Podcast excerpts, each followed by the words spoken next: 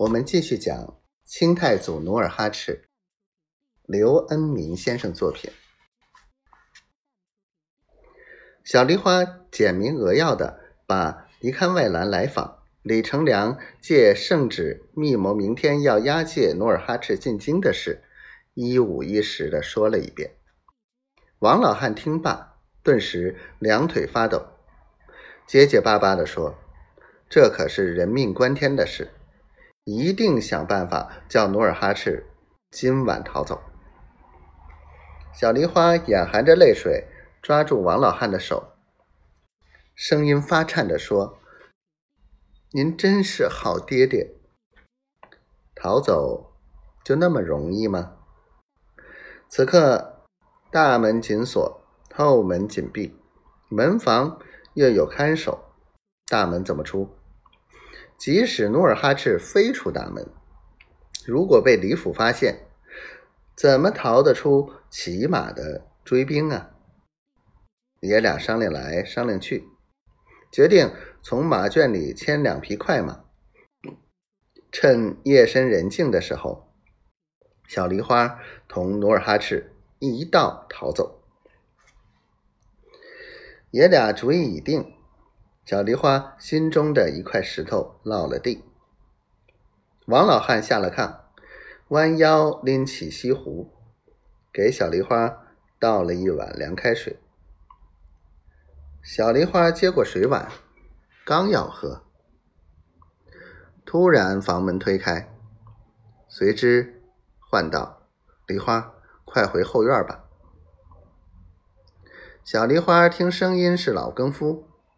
就把刚刚吹灭的油灯又点着，凑到老更夫耳边说：“大伯，俺不走了。为啥？”王老汉把刚才商量好的计谋跟他一五一十的说了一遍。老更夫连连摇头：“使不得，使不得。”为什么？小梨花焦急的站起来问。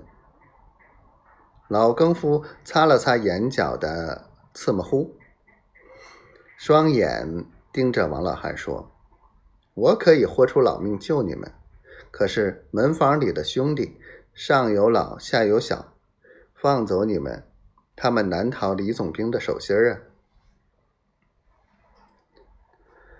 王老汉笑了笑，从枕头下掏出一个黄纸包，在手心里掂了掂。老兄，我是老跑江湖的，后事你不必担心，千斤的重担由我承担，